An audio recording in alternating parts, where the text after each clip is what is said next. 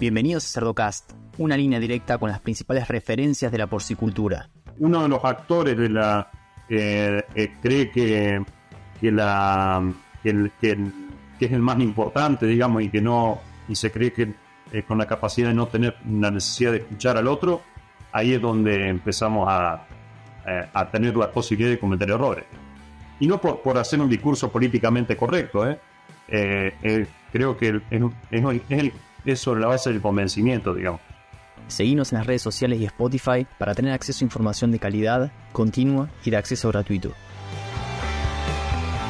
Hola a todos, mi nombre es Leandro del Tufo y Cerdocast solo es posible gracias al apoyo de empresas innovadoras que creen la educación continua. El ANCO es ver crecer a nuestros animales con salud. Giga, la fusión de la sencillez y el alto desempeño. Novus International Inc., líder de soluciones nutricionales dirigidas por la ciencia. Biodevas Lab, expertos en fitogénicos naturales. Innovative Heating Technologies, pensando en energía, bienestar animal y equipos construidos para durar. Provimi Nutrición Animal pone a tu alcance tecnología e innovación, soluciones nutricionales completas y consultoría profesional para maximizar el retorno de tu inversión. Provimi, Scarhill Animal Nutrition and Health. Bueno, aquí estamos nuevamente. Saludos a todos. Y en esta ocasión vamos a tener un episodio un poco inusual y especial. Eh, vamos a estar los dos eh, anfitriones de- del Cerdo Cast en una entrevista, eh, una plática muy, muy interesante que, que, que tendría interés para todos. Javier Serradel, un gusto saludarte. Y bueno, tú siempre estás como encargado de las entrevistas. Ahora vamos a compartir lo- los papeles. Entonces, em, para dar un poco eh, inicio a esto, eh, los dos tenemos un- un- una carrera un tanto diferente. Yo soy nutriólogo, Javier es veterinario, los dos trabajamos con cerdos. Entonces, vamos a tratar de, de enfocarnos a la interacción que tienen los nutriólogos con los veterinarios en, en la práctica diaria de la producción de cerdo. Javier, si quisiera saludar a nuestro público y ya después empezamos. Hola, buenas tardes. Eh, bueno, gracias Ramón por la, por la, por la introducción. Eh, sí, como bien decías, eh, tenemos un perfil complementario, digamos, y muchas veces nos pasa que, que en el día a día de, la, de las granjas, digamos, eh, en ocasiones tenemos, tenemos situaciones en donde por ahí podemos tener esa cuestión de quién estuvo a, quién es el responsable de que, del, del éxito y quién es el responsable del fracaso, digamos. Entonces vamos a empezar eh, y para poner la cosa interesante, entonces la primera pregunta que yo te haría es, siempre que, que platicamos de producción, cuando las cosas van bien, cuando las cosas van mal, eh, tratamos de ver quién es el principal responsable de, cómo está saliendo la producción. Muchos le echan la culpa al veterinario cuando las cosas van mal, muchos le echan la culpa al nutriólogo cuando las cosas no, no salen como deben salir. Eh, ¿Cuál es tu opinión? ¿Dónde, dónde, de, eh, cómo es tu visión de eso? Y ya después yo te doy mi, mi opinión. Bueno, mi visión es que hay una gran cuota, digamos, de, de una base importante que tenemos que brindarle tanto a los veterinarios como en la nutrición, digamos, para, para, para que esa, esta mesa, digamos, que la, finalmente termina siendo ese éxito, digamos, que en donde está también la genética y, y el, todo lo que sería lo ambiental y el manejo, pueda lograr ese, esa máxima expresión, ¿no? Y a veces nos pasa que, que en, el, en, la diaria, digamos, particularmente en sistemas a veces que tienden a, tener un sistemas más rudimentarios para levantar datos y, para, y menos confiables para levantar datos, terminan muy basados a veces en una percepción. Y si la percepción es la del veterinario, que tiene un sesgo más sanitarista, eh, quizás se enfoque demasiado en, en, intentar una solución exclusivamente por, la, eh, por el lado de la sanidad. Y si el sesgo es a veces eh, más de, de, manejo y de, o de nutrición, eh, tal vez se, se, intentan agotar primero esas herramientas, ¿no? Y cuando se agotan esas herramientas, medio que la culpa está del otro lado de la mesa, digamos, o en la otra pata de la mesa. Y ahí interactuamos, ¿no? Y es, es difícil, digamos, wow, difícil. Es en el juego que nos toca. Sí, definitivamente. Eh, siempre que hay eh, alguna situación difícil en la producción, bueno, hay que, hay que ver dónde está la falla, ¿no? Desde mi punto de vista, eh, el nutriólogo siempre es, o el alimento en este caso, que, que, es como la gente se refiere al nutriólogo más que nada. Em, el, el alimento siempre le puedes echar la culpa porque puedes decir que no le, que no tiene lo que debe tener, que lo mezclaron mal, que los pellets están malos, que el tamaño de partícula es muy pequeño. Eh, y cuando los animales no están creciendo como debe ser, y, puede ser nada más como tú dices, muchas veces percepción, que dicen, no, estos animales deberían estar más grandes cuando en realidad tienen un tamaño adecuado. Eh, siempre se, es fácil echarle la culpa o, tratar de solucionar el asunto con el alimento. Si los animales están sanos y, tienen un poquito de, de heces, eh, digamos, un poquito más líquidas de lo deseado, siempre va a ser el alimento y en ocasiones no es el alimento, entonces siempre tratamos de, eh, desde el punto de vista del nutriólogo, decir, no, nosotros estamos haciendo lo que se puede con una mala salud no podemos hacer que, esto progrese, ¿no? Entonces ahí es donde a lo mejor interactuamos un poquito eh, eh, o, nos eh, tenemos mucho que ver con, con, los veterinarios desde el punto de vista de los nutriólogos, ¿no? Y, esto, Javier, me trae a, otra pregunta que me gustaría hacerte, ya que estamos ahora sí que frente a frente el veterinario y el nutriólogo. Ah, ¿Qué tanto tienes tú que ser nutriólogo en tu práctica diaria? ¿Qué tantas preguntas te hacen de nutrición eh, en, tu práctica de todos los días? En, los sistemas en donde particularmente me toca trabajar más, que es eh, que a veces son tendencia em, para lo que es la escala eh, de Estados Unidos o de Norteamérica, digamos, quizás son, son sistemas relativamente pequeños o medianos.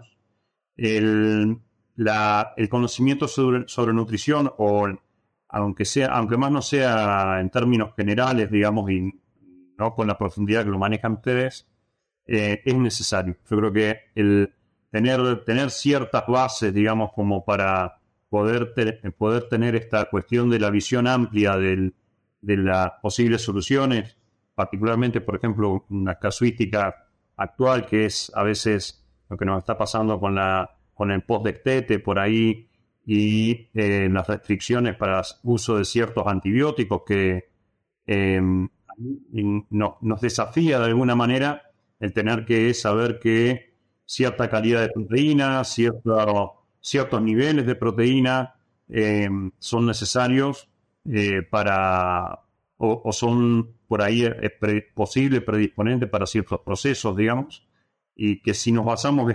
exclusivamente en pensarlo por el costado de la Escherichia coli enterotoxigénica, digamos, como que por ahí podemos quedarnos cortos, digamos, en la, en la solución. Me parece que en ese sentido la, la visión integral del de sistema siempre, eh, siempre es necesaria, digamos. Fíjate que a mí me, me pasa posiblemente em, algo muy parecido. Eh, comentaba contigo que siempre que ando, voy a reuniones, em, platico con otros nutriólogos, con veterinarios, siempre salen las preguntas ah, de veterinaria. Que cómo estamos con el PED, que cómo estamos con el, con el PERS, que si tenemos problemas de E. coli.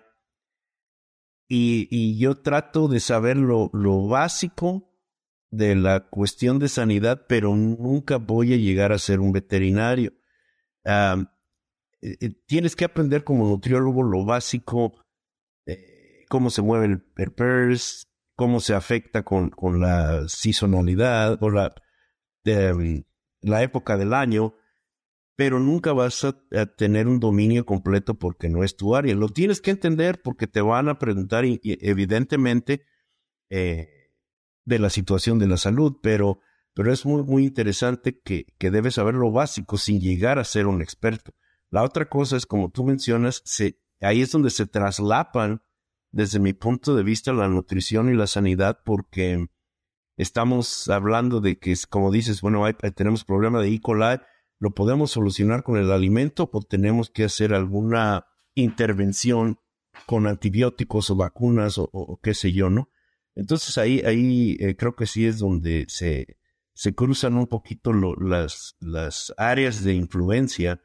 Eh, lo que sí me ha tocado a mí eh, mucho trabajar con, con, la cuestión de la, los, la interacción con los veterinarios es el uso de antibióticos en el alimento. Ahí ese es un área donde nosotros como nutriólogos no tenemos ninguna influencia, no podemos decir qué se le pone al alimento, pero a nosotros nos toca hacer los cálculos para asegurarnos de que les toca comer ese alimento y que lo reciben en el tiempo adecuado, eh, la cantidad de tiempo adecuado y con la dosis adecuada, porque en nuestro caso, el veterinario nos va a decir, bueno, yo quiero 10 miligramos por libra de, cerdo vivo eh, y lo quiero durante 14 días y lo quiero exactamente tres semanas después de que llegan al, al periodo de engorda, ¿no? Entonces, todos esos cálculos no, no es que el veterinario no los pueda hacer, es que nosotros los hacemos más fácil porque debemos tener un completo conocimiento de cómo están los animales, de de, cuánto están comiendo, de qué tiempo les va a llevar consumir cierta cantidad de alimento y cuál es la concentración del antibiótico que tenemos de, que poner para seguir las instrucciones del veterinario. Entonces ahí es donde, donde tenemos que interactuar. Y, no sé cómo lo veas tú, ahí muchas veces parece que nos estamos, que, estamos trabajando en direcciones opuestas. ¿Cuál, cómo lo ves tú? ¿Eso es cierto? Em, ¿Debemos cambiarlo o debe seguir así? Mira, yo la realidad es que estoy bastante acostumbrado a la interacción. Entonces, tal vez en esto, capaz que no, no voy a terminar siendo demasiado representativo, eh, porque estoy acostumbrado al trabajo en equipo, digamos. Eh, pero creo que muchas veces los, los errores surgen, o los fallos surgen justamente por problemas de comunicación y y por no entender que, esto es un trabajo en equipo, digamos, eh, en donde cada uno hace su aporte, tú conoces cuánto come por día ese animal, eh, cuánto, y de esa manera cuántos miligramos de justamente de ese antibiótico va a poder consumir, eh, conoces cuánto, cuánto de agua va a estar tomando ese animal si lo estuviéramos suministrando el antibiótico por, por la vía del agua. Entonces, eh, es ese trabajo para, para, el mejor resultado, creo que es un trabajo siempre, creo que es en, equipo. Eh, entonces, en donde uno de los actores de la eh, cree que, que, la, que, es el más importante, digamos, y que no, y se cree que con la capacidad de no tener la necesidad de escuchar al otro, ahí es donde empezamos a, a tener la posibilidad de cometer errores. Y no por, por hacer un discurso políticamente correcto, ¿eh? Eh, eh, creo que es, es, es, sobre la base del convencimiento, digamos. Tenemos que, que podernos comunicar, comunicarnos con la, con la empresa de genética, saber qué, cuáles son las potencialidades de esa genética, cuáles son, me imagino, tú te comunicas todo el tiempo para saber cuáles son las demandas, digamos, eh, que va a tener ese, ese individuo a una determinada edad. y sobre esa sobre esa base tenemos que estar tratando de, trabajar, me parece. Muy bien. Y, ahora que mencionas... ¿cómo, lo ves tú, digamos? ¿Cómo, la, la, pregunta inversa, digamos. Como... Fíjate que, que, lo veo así como tú lo dices. Eh, en ocasiones eh, la interacción no es tanta, no interactúo. Yo en, mi caso no interactúo todos los días con los veterinarios. Pero al trabajar en un mismo sistema, la, la relación que tengo yo con, con, con, el staff de veterinarios es, es muy, es mucho de colaboración. Eh, colaboración desde el punto de vista de que, bueno, ellos hacen las visitas regulatorias, las visitas rutinarias, conocen la salud conocen los flujos de animales y cómo se van moviendo, eh, se van moviendo los patógenos dentro, de nuestro sistema. Y, para mí es, es eh, una interacción muy buena cuando me dicen, ¿sabes qué? Necesitamos este antibiótico en tal área. Eh, lo necesitamos empezar en, en este particular tiempo de producción. Y entonces yo ya hago mi parte, que sería asegurarme de que les llegue todo a tiempo en el momento que les deba llegar, en la concentración que les deba llegar. Y ellos no se tienen que preocupar de eso. Yo no me tengo que preocupar de decidir qué es lo que les voy a poner, pero ellos no se tienen que preocupar de que se vaya a aplicar correctamente. Y, ahí desde mi punto de vista estamos contribuyendo el uno con el otro, pero no está, y, a la vez no estamos eh, antagonizando, porque cada quien tiene su parte y las dos partes funcionan para hacer que, todo salga bien.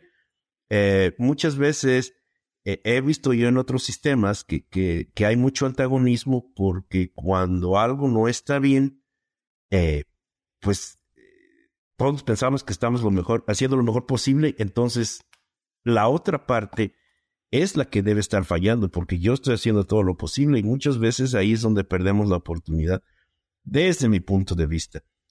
Y ahora, fíjate que ya estamos hablando de todo lo, negativo y me gustaría compartir una experiencia positiva que tuve yo trabajando con, con un grupo de veterinarios.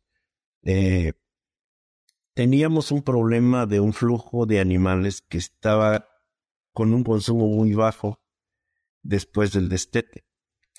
Eh, ellos, independientemente de la nutrición, hacían muchas cosas por la salud, por asegurarse de que llegaran sanos al periodo de destete. Y nosotros, desde el punto de vista nutricional, pues tratábamos de hacer lo mismo, ¿no? De, de ver que, las, que todo estuviera bien, que los aminoácidos, que si la energía, pero todo el problema persistía. Llegó una compañía de aditivos y nos ofreció un producto. Ninguno de los dos, ni el veterinario ni el nutriólogo, tenían mucha fe en este producto. Entonces decidimos, como en ese momento teníamos que hacer algo y estaba, teníamos un, experimento en puerta y teníamos que hacer algo, decidimos usar este producto no necesariamente con mucha, mucho entusiasmo de que fuera a funcionar, pero para a lo mejor darnos tiempo en buscar una solución más adelante. Para nuestra sorpresa, de los dos, el grupo de veterinarios y el grupo de nutriólogos, el producto funcionó muy bien. El producto incrementó el, el, el, el crecimiento y la eficiencia de los marranos y a la vez mejoró, redujo la morbilidad y se, y se redujo la mortalidad. Entonces eh, nos reunimos ahí a platicar después del experimento y los dos reconocimos que no teníamos mucha fe, que los dos coincidimos a lo mejor malamente en que pues lo íbamos a usar nada más para desengañarnos o, para confirmar nuestras sospechas y seguir adelante buscando otra solución. La moraleja es que los dos nos dimos cuenta de que teníamos que trabajar juntos y que teníamos que estar siempre con la mente abierta para no cerrarnos en buscar una solución que ya sabíamos, sino que tenemos que entrar con la mentalidad de que puede ser algo que nosotros no sabíamos y que no conocemos, pero que puede funcionar. Y yo creo que a partir de ahí eh, todo mejoró en cuestión de investigación, en cuestión de colaboración, porque fue una lección muy importante y, y fue muy positiva, porque ninguno de los dos quisimos a lo mejor en un momento reconocer la importancia o, la, el potencial de este producto y al final terminamos dándonos cuenta de que hubiera sido un error bastante grande que no lo hubiéramos probado solamente por la percepción anterior de que no iba a funcionar. Eh, no sé si tú tengas alguna eh, anécdota que nos quisieras compartir, buena o mala, de, tu interacción con los nutriólogos. Sí, no, o sea, yo tengo dos casos, digamos, por ahí que, que son distintos. Uno que tienen de unos años atrás, que era con sistemas de alimentación líquida, em, en donde fui convocado, digamos, en, una situación en donde la granja tenía muchos problemas crónicos de salud y pobre desempeño, digamos. Eh, y, y, empezamos a ver un poco, bueno, desde ya que lo que era salud, tenían problemas clásicos, eh, neumonía enzótica, complejo respiratorio porcino muy exacerbados, eh, trastornos digestivos, eh, básicamente síndrome hemorrágico intestinal o, toxiones, hemorrhagic power, úlceras. y bueno, empezamos a ver un poco, la granja venía con un, con un concepto de maximizar lo que es conversión alimenticia. tenían un sistema que aquí localmente hemos adoptado, digamos, de alimentación líquida con alguna copia y adaptación. Entonces, no, es, no era al 100% lo que, lo que era el concepto original, digamos, eh, comprado de, Alemania. Entonces, el, un poco lo que, para, para, terminar en, donde, eh, en el éxito, como quien dice, eh, se hizo consultas con nutricionistas, se hizo consultas con, la empresa de genética sobre el potencial de consumo de los animales. Y una de las cosas que nos dimos cuenta es que básicamente los animales estaban eh, sufriendo una restricción alimenticia crónica, eh, producto de este sistema de alimentación líquida, donde permanentemente quedaban animales con, con restricción, había competencia, había malestar, estrés crónico y, se hizo un abordaje integral, digamos, de, de, la, de, la, problemática. Desde luego que se, abordó desde la sanidad aplicando eh, antibióticos y aplicando lo que se pudo aplicar en lo que es vacunas, digamos, por, eh, basados en los diagnósticos que se hicieron. Eh, pero a la vez se hizo un abordaje muy fuerte con, con, un consultor en nutrición y, eh, y se hizo un cambio eh, muy importante en lo que es el manejo eh, de la forma de alimentar, digamos, de los animales. Y, y la sorpresa fue que las cohortes nuevas de animales empezaron a expresar los potenciales genéticos, incluso en un principio hasta por encima de lo que de lo esperado, digamos. Y la sanidad pasó a ser una, una parte, digamos, casi que mucho menos protagonista, digamos. Y, y, hasta ese momento para la granja todo el problema era sanidad, era sanitario, digamos. Y, ahí realmente yo, yo con ese caso aprendí muchísimo, digamos. Aprendí que el estrés crónico, digamos, particularmente, creo que exacerba mucho eh, los cuadros de, de enfermedad y que el, el, que el cerdo para expresar su potencial, digamos, necesita necesita el, los estados de confort y desde luego, bueno, una, alimentación acorde a la, a la, demanda nutricional. Y en ese sentido, una granja parecida, eh, con un nutricionista local, digamos, eh, nos dimos cuenta también que estaba, o sea, él estaba formulando sobre una base de una, de una genética de menor demanda, digamos, y con menor potencial de ganancia de peso. Y pero en, los, en, los, dos casos, digamos, se trabajó, se trabajó muy bien y se logró buenos resultados. y interactuando, discutiendo y, tratando de llevarlo adelante. Y el otro caso fue en, recrías, digamos. En recrías actualmente en, nuestra región, eh, con la, particularmente aquí en Argentina, se prohibió el uso de colistina y veníamos con cierta, en cierta manera eh, cómodos, digamos, eh, utilizando ese antibiótico en los, en los piensos post-destete, digamos. Eh, con, con la salida de la colistina hemos tenido que, hemos empezado a ver casos de enfermedad de los edemas y más problemáticas de por ahí de relacionados a, a, a Echedichia coli, a E. coli, y y realmente eh, también con, interactuando con los nutricionistas y trabajándolo eh, también con, con, eh, con ciertos aditivos agregados, digamos, probióticos, prebióticos en, la ración, se ha logrado que, el, que la enfermedad, poder convivir con la enfermedad y no tener que, que estar permanentemente con el estrés del uso del antibiótico como un bombero, digamos, para que había un brote de, de enfermedad de los veredas.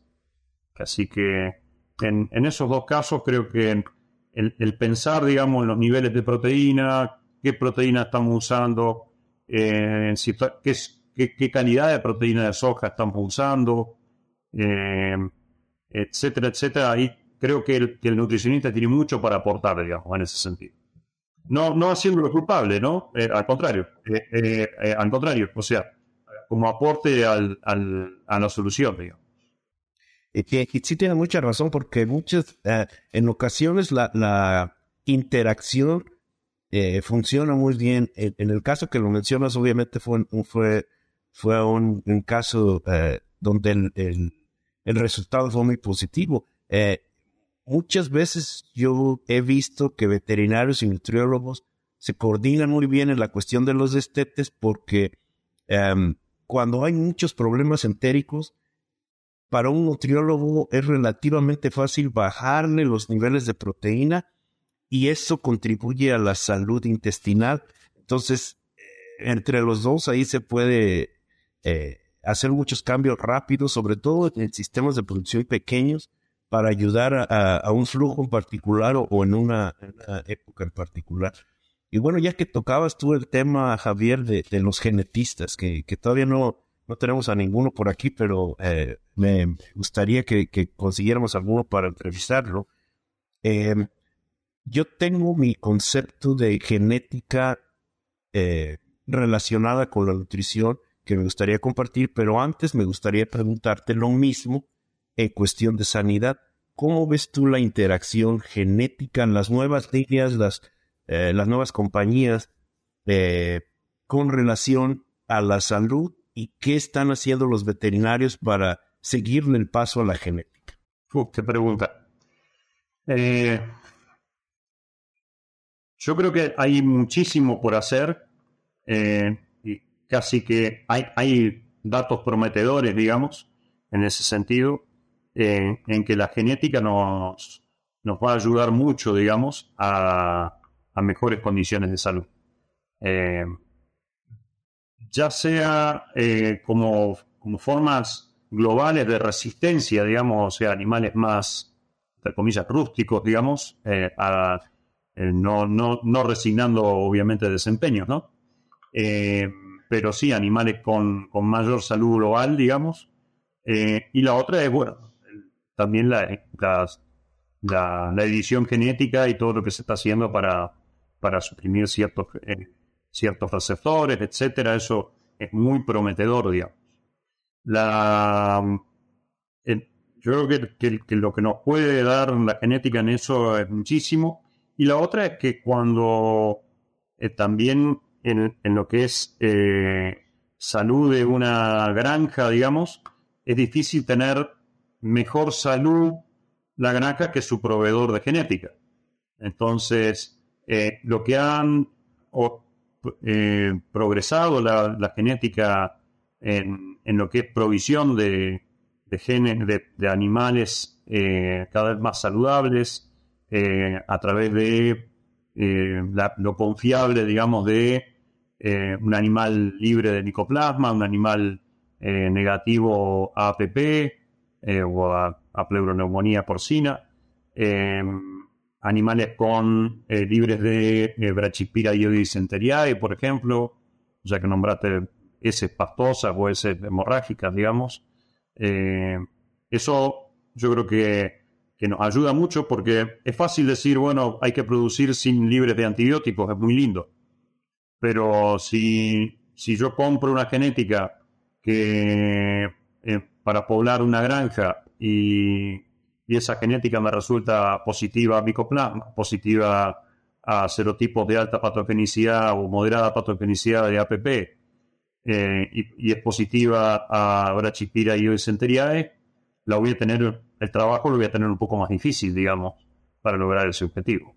Entonces, el, en, lo, global, digamos, eh, comparto completamente contigo. El, en la mesa tiene que estar sentada la genética, digamos, a la hora de, que nos, pongamos a, ver al sistema, como que dice. Cerdocast solo es posible gracias al apoyo de empresas innovadoras que creen la educación continua. SUNY, brindando soluciones biotecnológicas con valor agregado. Zoetis, el líder global en salud animal.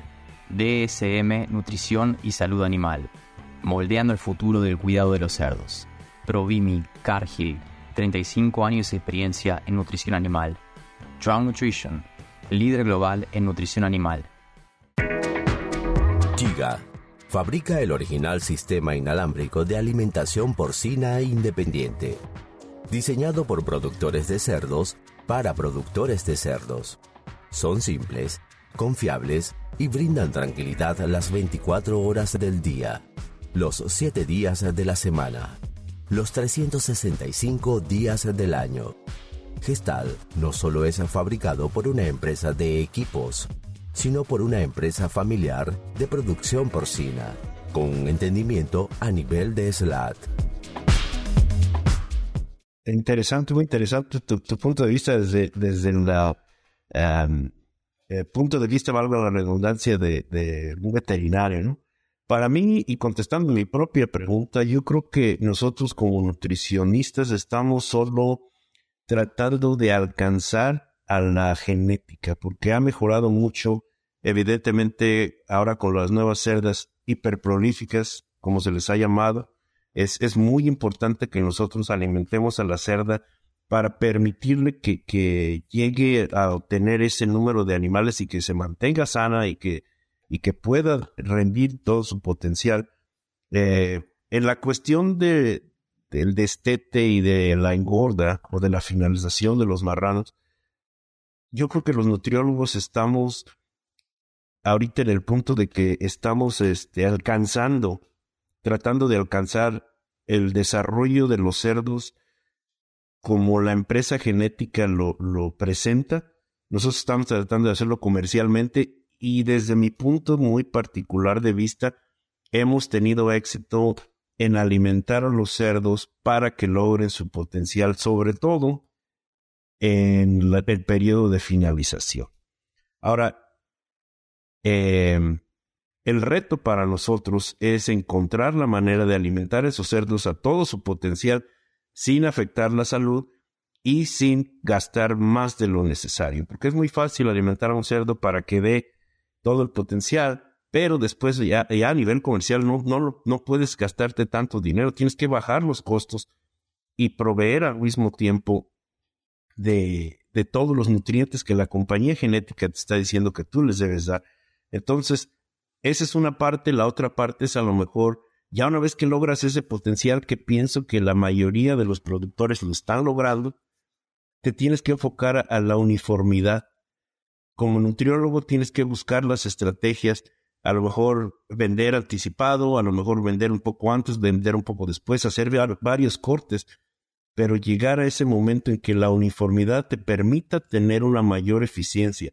No todo es el alimento en cuestión de eficiencia, hay muchas estrategias, desde estrategias de salud, estrategias de mercadeo, estrategias de alimentación, entonces todo eso lo tenemos que combinar también hay que, desde el punto de vista genético, la calidad del animal, la calidad de la carne, e, es algo que con, con la que el nutriólogo tiene que enfrentarse y tratar de contribuir con el alimento a que la calidad de la canal sea aceptable para tener un producto al consumidor que, que sea palatable, que le guste y que no afecte el, el mercado final, ¿no? que, Ah, después de todo lo que hemos platicado, pues alguien se tiene que comer la carne y tiene que estar.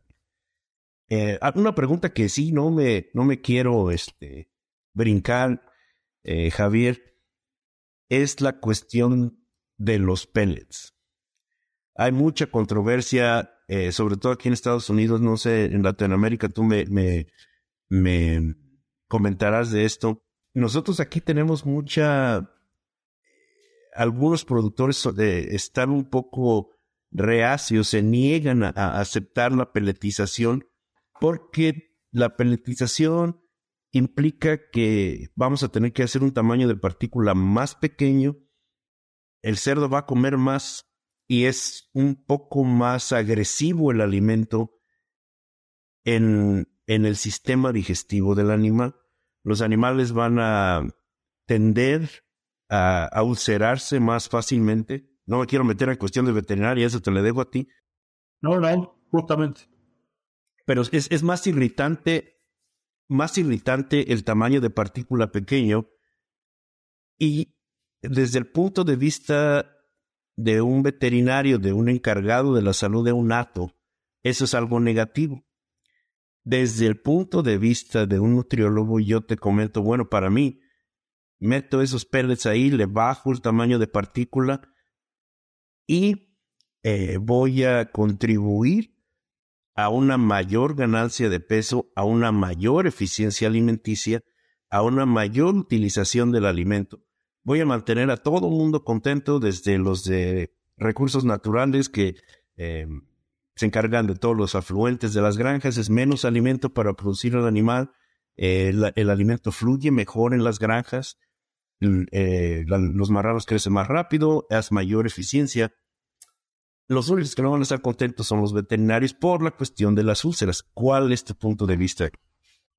Bueno, efectivamente me describiste un caso que tuvimos hace ahora y un año y medio, aproximadamente dos años, eh, con, con, una granja que, que peletizaba justamente.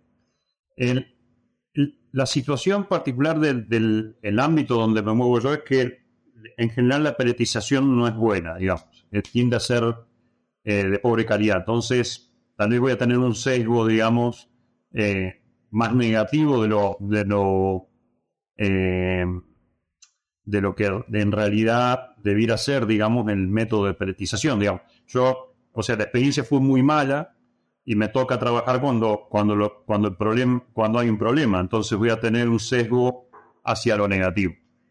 Eh, en esa situación fue tal cual como tú lo describes, digamos.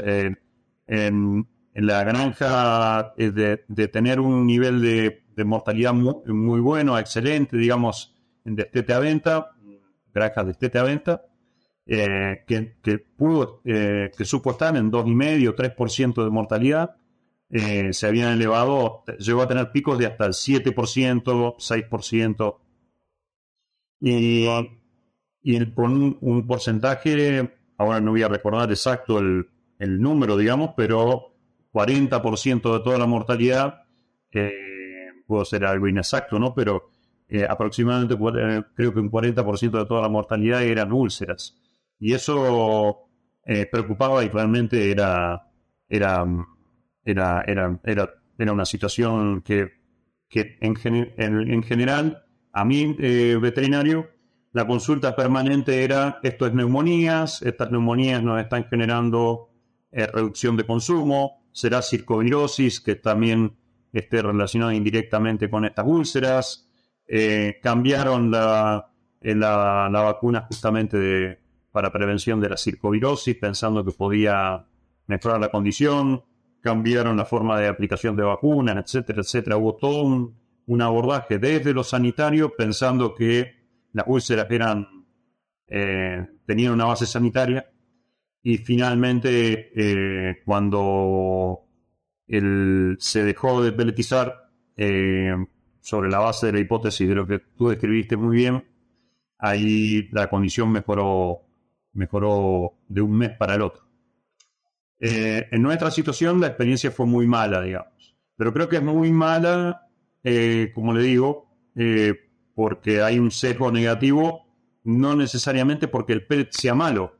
El tema es que cuando está mal hecho, es muy malo, digamos. Creo que ahí está la, la idea, ¿no? la dureza del pellet, hay toda una, tecnología que tú me, me vas a poder explicar, digamos, pero Sí, no, definitivamente la calidad del pellet tiene mucho que ver y, si tienes mal pellet, aunque muchas veces los nutriólogos decimos, no, no es, no es el pellet, sino el proceso de pelletización, no es tan cierto tampoco, no puedes mandar un pellet de pésima calidad y esperar buenos resultados. Eh, eso me trae, eh, lo que tú me comentabas, Javier, de que te tocó ir a ver esta situación negativa con los pellets, me, me trae a la memoria la razón por la cual Nunca me incliné por la medicina veterinaria.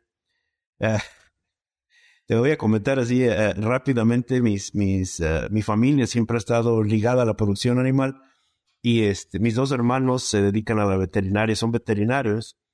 Eh, yo siendo el mayor, nunca me llamó la atención ser veterinario precisamente porque yo le comentaba a mis hermanos, a mí no me gusta ver a los animales enfermos, a mí me gusta ver a los que están bien, a los que corren, a los que están gorditos, a los que comen.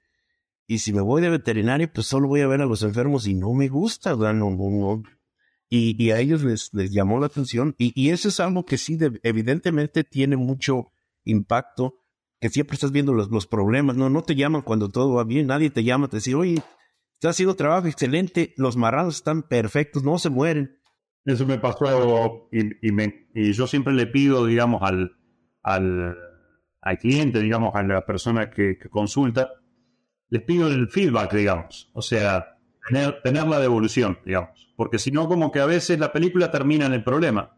Y justamente cuando a mí me, me, me, motiva muchísimo poder ir a la granja y ver, ver que todo funcionó y que, y que están, los animales se están expresando y que están saludables y que están eh, y que está todo bien. Ahí, ahí es donde la creo que es donde en me gusta la veterinaria, digamos. Me gusta justamente por, por ver que uno acerca soluciones, digamos. Que eso es un poco, yo también docente universitario y le digo a los, a los alumnos, digamos, en prácticas, que a veces los veterinarios tenemos el sesgo del diagnóstico y nos quedamos cortos, digamos, solo con el diagnóstico. O sea, hacer un diagnóstico de una situación, eh, eh, desde luego que hay que partir de un buen diagnóstico, porque si no, eh, eh, ya, ya no tenemos una base para, para la solución. Pero el diagnóstico es el primer capítulo. Luego tenemos que agregar el capítulo de cómo, cómo solucionamos esto y eh, cómo llevamos a, al barco a buen puerto, digamos. Porque si no, quedamos en la... El diagnóstico en sí eh, no, no soluciona nada, digamos. Exactamente. La granja necesita soluciones. No, y eso, eso es muy, muy interesante que lo menciones porque siempre uh, se tiende, y, y, lo hacemos con todo tipo de animales, incluso con mascotas, siempre llamamos al veterinario cuando lo es muy tarde. No queremos hacer las me me medidas preventivas para evitar los problemas, sino que ya queremos que venga y arregle todo cuando a lo mejor se pudo haber prevenido, ¿no? Y, y fíjate que esto me trae, y ya que se nos está acabando un poquito el tiempo, um, a una tecnología eh, nutricional, por llamarlo de alguna manera, que son las enzimas. Estamos usando ahorita en, en esta época, usamos fitasas, ya se tiene tiempo con las fitasas, pero ahora se ha empezado a usar mucho las silanasas, proteasas, y es muy interesante porque se empezaron a usar para incrementar la digestibilidad de las dietas, mejorar el desempeño de crecimiento, mejorar la eficiencia. Y por ahí empezamos a notar algo muy interesante, los nutriólogos, que bajaba la mortalidad. Todos lo notamos, nadie decía nada, nos veíamos unos a los otros, decíamos, la pitasa funciona muy bien, las silanasas, todo perfecto. Y así como que entre nosotros, ¿y por qué no se mueren los? Se mejora, se baja la mortalidad. Y llega un momento que ya es innegable. Ya, ya, ya no se puede, digamos, ocultar que sí baja la mortalidad con, con estas enzimas. Y, nadie sabe, te puedes encontrar las explicaciones desde las más sencillas, que bueno, lo, los animales que están enfermos comen lo mínimo para estar vivos y mejoras un poquito la digestibilidad y entonces empiezan a, a, crecer, a crecer y se recuperan más rápido porque lo poquito que comen lo aprovechan mejor. Hasta las respuestas más complejas que te empiezan a hablar de las citoquinasas y de los agentes inflamatorios y pero era un hecho innegable o es un hecho innegable de que estas enzimas mejoran la mortalidad. Ahora ya los veterinarios no, no muy bien quieren eh, involucrarse en la explicación de por qué o, digamos, no, no, no, es la principal razón, pero funciona. Y, y ahí es donde pienso yo que la, nutrición ayuda un poquito eh, con la salud al, al, usar todos estos aditivos desde enzimas, probióticos, prebióticos. Eh, pues todo, tú, tú sabes, hay, hay infinidad de aditivos. ¿Cuál es tu opinión? ¿Crees que la nutrición en algún momento tenga un rol en mejorar o en ayudar a la sanidad? Aunque sea poquito, o debemos mantenerlo totalmente separado? No, totalmente. Eh, para mí la, nutrición es, es, una herramienta fundamental, digamos. O sea, es, es parte fundamental. Y particularmente en el aparato digestivo. ¿no?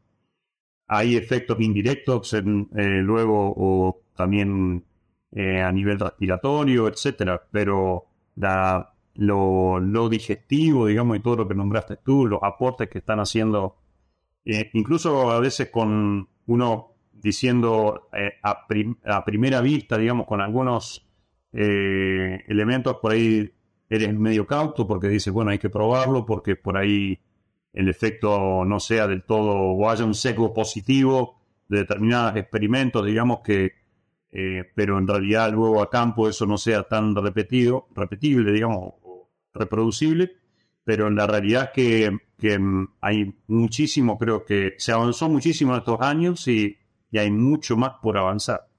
Y lo que tú dijiste, el, hoy cuando hablaba de TTA, más pensando en TTA venta, eh, con lo que eh, hablaste de lo que es la madre, digamos, la hembra hiperprolífica y, y toda esa, todo ese incremento que está produciéndose de mortalidad en la hembra eh, hiperprolífica por esa mayor demanda, digamos, que a la que está sometida, esa mortalidad, ¿hasta dónde es, es sanidad, digamos?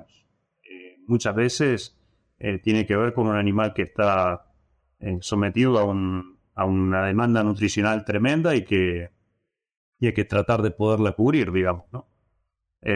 Y ahí es donde tú, coincido plenamente contigo, que ahí es donde todavía como que la nutrición eh, está, como quien dice, tratando de alcanzar, digamos, a la genética en eso. Ese, qué bueno que, que, tocas eso, Javier, porque ese es precisamente ahí, desde mi particular punto de vista, es donde sí nos está eh, causando un poquito de, dolor de cabeza a los nutriólogos. Creo que en ese sentido la sanidad está mejor en las hembras hiperprolíficas y la nutrición todavía no los alcanza porque es una nutrición muy específica, muy eh, enfocada a la necesidad de cada animal, a, la paridad, a, la edad, y, todavía no encontramos una manera económica y a gran escala de poder satisfacer a esa hembra. Se puede hacer, evidentemente, con muchas dietas y con, con muchos niveles de diferentes nutrientes, pero entregar ese alimento, hacer que le llegue a la marrana adecuada, a la, a la cerda que necesita más o que necesita menos nutrientes en particular, es algo que todavía nos está costando trabajo porque no es tan fácil entregar cinco o seis dietas en gestación y, a lo mejor sí, sí ahí la, nutrición tiene que trabajar un poquito más en, ser más específica o en hacer una formulación que cubra la necesidad de todas las, cerdas eh, hiperprolíficas, ¿no? Pero ahí sí creo que, que es una de las cosas en que los, los nutriólogos eh, tenemos la, la necesidad de, enfocarnos un poquito más y hacer el esfuerzo de entender qué es lo que necesitan y, y buscar la manera de entregarlo y, no que se quede solamente a nivel de investigación, sino que llegue al productor acompañando la genética para obviamente obtener el beneficio que la genética nos está eh, facilitando. Pero bueno, eh, Javier, es una plática por demás interesante. Me, me parece que ahora ya nos vamos a llevar mejor los, los veterinarios con los, con los nutriólogos. Es algo que se complementa desde mi punto de vista tenemos que trabajar juntos a todos los niveles. Eh, no sé tus, tus comentarios finales, y si tuvieras algo por ahí. No, coincidir contigo. Eh, realmente el trabajo en equipo y la buena comunicación eh, es fundamental para, para, el éxito, digamos. Y, y, bueno, y cuando van bien las cosas, obviamente que, que es mérito de la sanidad, ¿no? claro, claro. y, el alimento, el alimento es el que tiene que ver. No, la broma. Muy bien, muy bien. Javier, eh, me da un gusto haber tenido la oportunidad de interactuar contigo. Eh, he aprendido bastante. Creo que los puntos de vista de cada uno son válidos. Tenemos que finalmente complementar lo que sabemos y complementar eh, los conocimientos y las tecnologías para beneficiar a los productores y a, y a los animales también. Entonces, mientras mejor coman, mientras mejor salud tengan, van a desarrollarse mejor, van a tener un mayor bienestar y van a ser más productivos y más rentables, que es lo que, lo que todos buscamos, ¿no? Javier, nuevamente me da mucho gusto haber platicado contigo, no me queda nada más que agradecerte la oportunidad y bueno, eh, estamos en contacto em, y pues gracias otra vez. Gracias a ti, la verdad que ha sido una charla muy agradable. Abrazo. Hasta luego. Y a los que llegan hasta acá, les pido que piensen también en otros profesionales de la industria porcina y le compartan este episodio, para que todos podamos sacarle provecho a la palabra de los principales referentes de la porcicultura. Un abrazo grande y hasta el próximo episodio.